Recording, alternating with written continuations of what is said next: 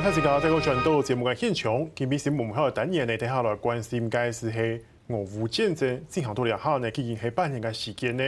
啊，当然啊，对于乌克兰还有俄罗斯来讲，顺其自然系静态。啊，当然每牵连到嘅国家世界经济啊，呢啲供应嘅问题哦。那，到底呢未来会如何发展呢？今日来请到嘅系淡江大学 L 九研究所嘅崔玲教授为大家来做分析。教授你好。主播大家好。呃，教授，首先我想呃跟大家讲一个数据，就是说现在其实乌克兰跟俄罗斯的战争到现在进行了半年了之后，那其实现在呢双方的阵亡人数其实都蛮多的。我昨天看到一个数据是乌克兰九千人，然后俄罗斯一万五千人，当中还造成了一万两千多人的平民的伤亡。那当然这些都是初步的统计，可能还不是真的真实最真实的情况。另外还有一个另外一个点可以注意，就是说。乌克兰在这场战争当中损失了将近五分之一的领土，对，哎，那包当然也包括这个克里米亚地区了哈，啊，永远可能也要不太回来，嗯，总共五分之一的领土被俄罗斯目前是占据着。那我这样这样看起来，我觉得，哎，俄罗斯好像已经达成了保护所谓的当初那两个乌克兰东部那两个省的目的了啊。老师，那你觉得俄罗斯达成目的了吗？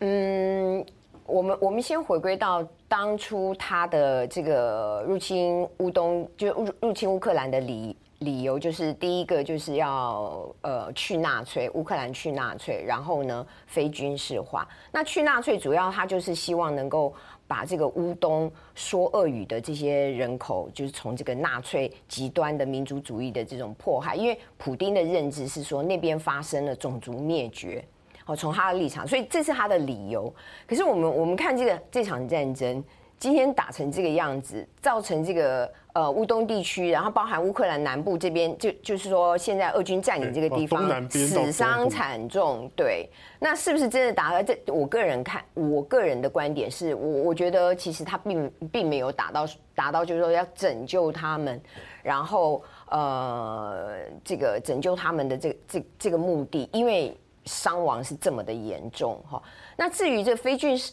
非军事化的部分的话呢，呃，要求这个乌克兰作为一个中立国，我我觉得他是达到了啦，因为现在乌克兰已经很明很明显的就是他没有办法加入，他也就知道自己没办法加入北约，对对对，然后呢，北约他们就是说西方国家他们也也也不打算要让这个乌克兰加入，乌克兰其实是想的啦，可是呢，现在泽连斯基很清楚，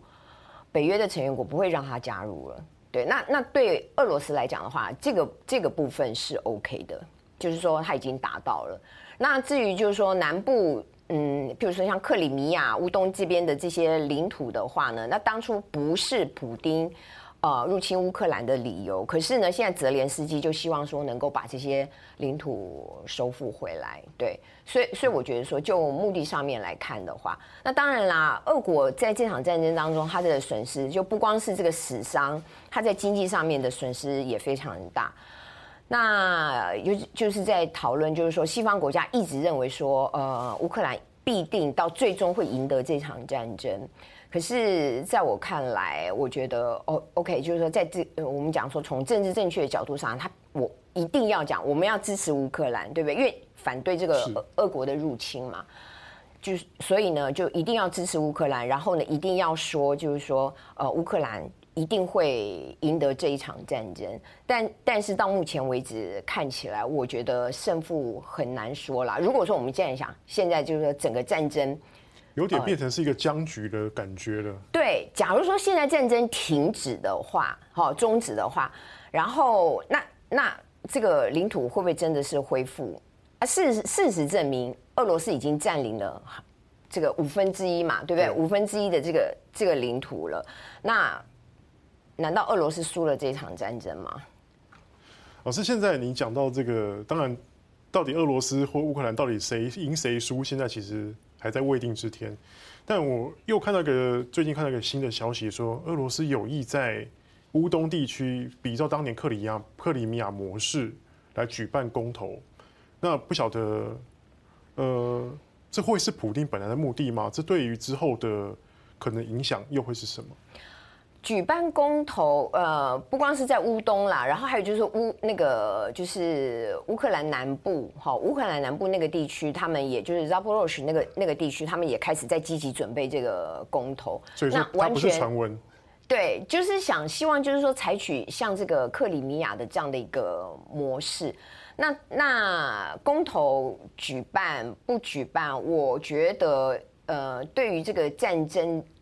它会是影响战争的一个部分，但不会说有非常大的什么样的一个影响，因为最终，因为现在这个这个很明显就是说战争没有办法在短期之内停止，好停止，那一定会去就是说俄罗斯也好，或者说一些地方当局，他们他们会去做这样的动作，可是到最后就是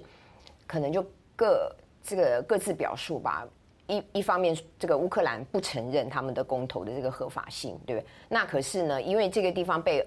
俄军势力控制，然后叛军就是说叛军占领，所以就整个的情形就像前几年一样，好，然后就乌克兰他没有办法。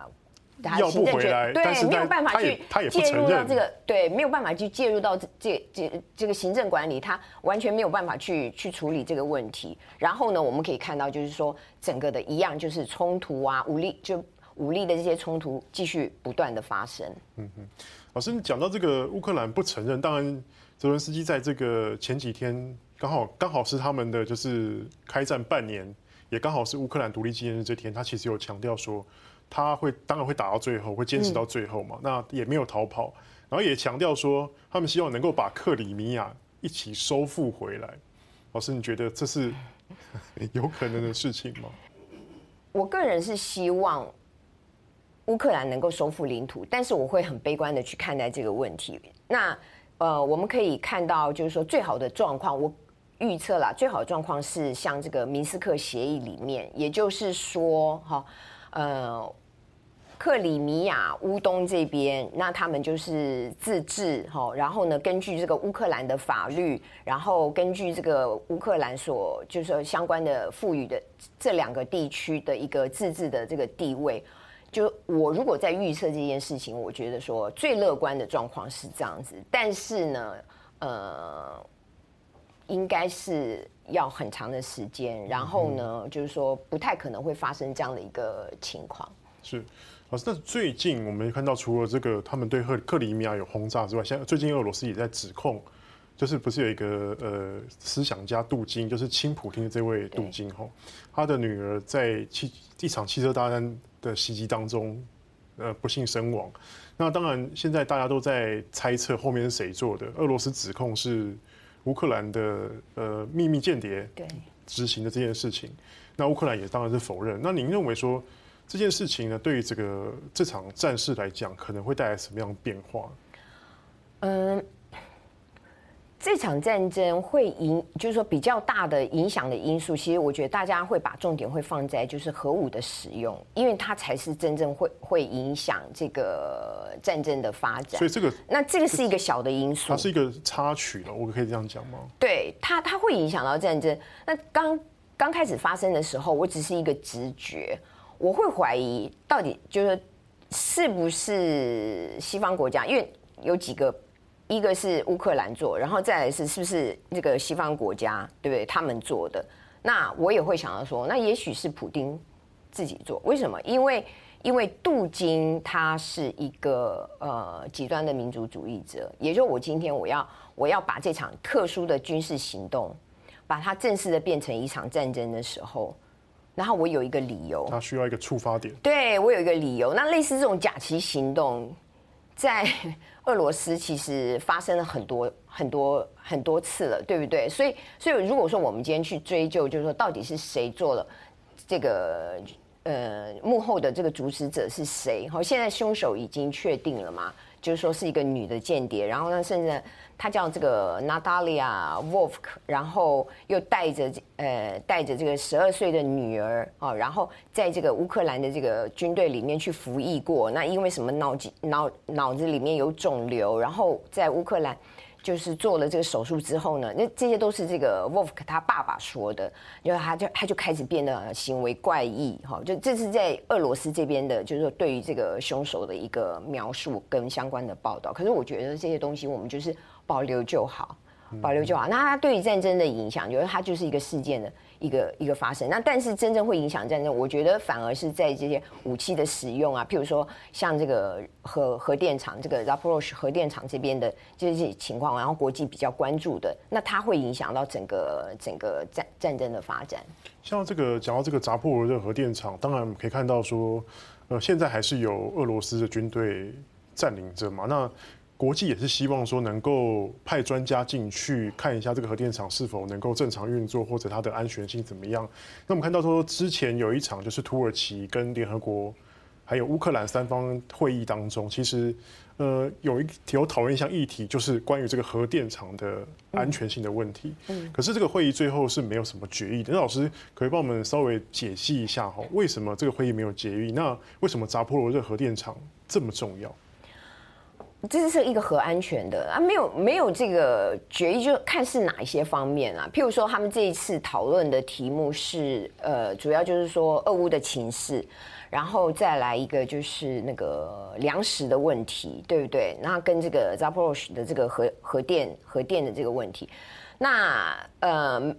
共识的部分，你说俄乌的情势不是只有这三个。三方就就或者是说一时半刻之间能够达到什么样的一个决议哈？那现在就看到就说 OK 好，粮食已经可以从黑海这边，然后暂时得到了一个缓解。那至于核电核电厂这个问题的话，那很就是大家都在使用这个武器去攻击，所以就很怕发生一场这个核核的灾难，对不对？嗯、那对乌克兰来讲，对于这个俄罗斯来讲，当然。他就会利用这样子的一个议题，大家双方会用这样的议议题什么去牵制对方，也可以从这当中去得到自己，就是说在战争上面取得一些优势。那普丁现在就是开放说，OK，好，没有问题，你国际专家你都可以来来看这边的这个情况。他他的态度是保持的一个比较开放。那乌克兰的乌克兰方面对这个扎波罗热电厂的态度呢？乌乌克兰。的部分的话，我想他们也一定就是安全第一嘛，对不对？然后呢，还是一样要继续去去处理这些，就是说从这个战争呢，该该怎么处理？就是说，当国际国际的这些专家，他们就是国际组织，他们要开始对这个问题去产生一些这个正式的一些做法的时候，我相信泽连斯基他一定也是保持一种开放的态度去配合相关的这个作为。好。老师，那我们先休息一下，我们等下继续再聊。好，那谢谢欢迎哈，等下继续过来关心呀，无我见证半年来啊那个 CQ 因为选来节目，你可能还有继续关心。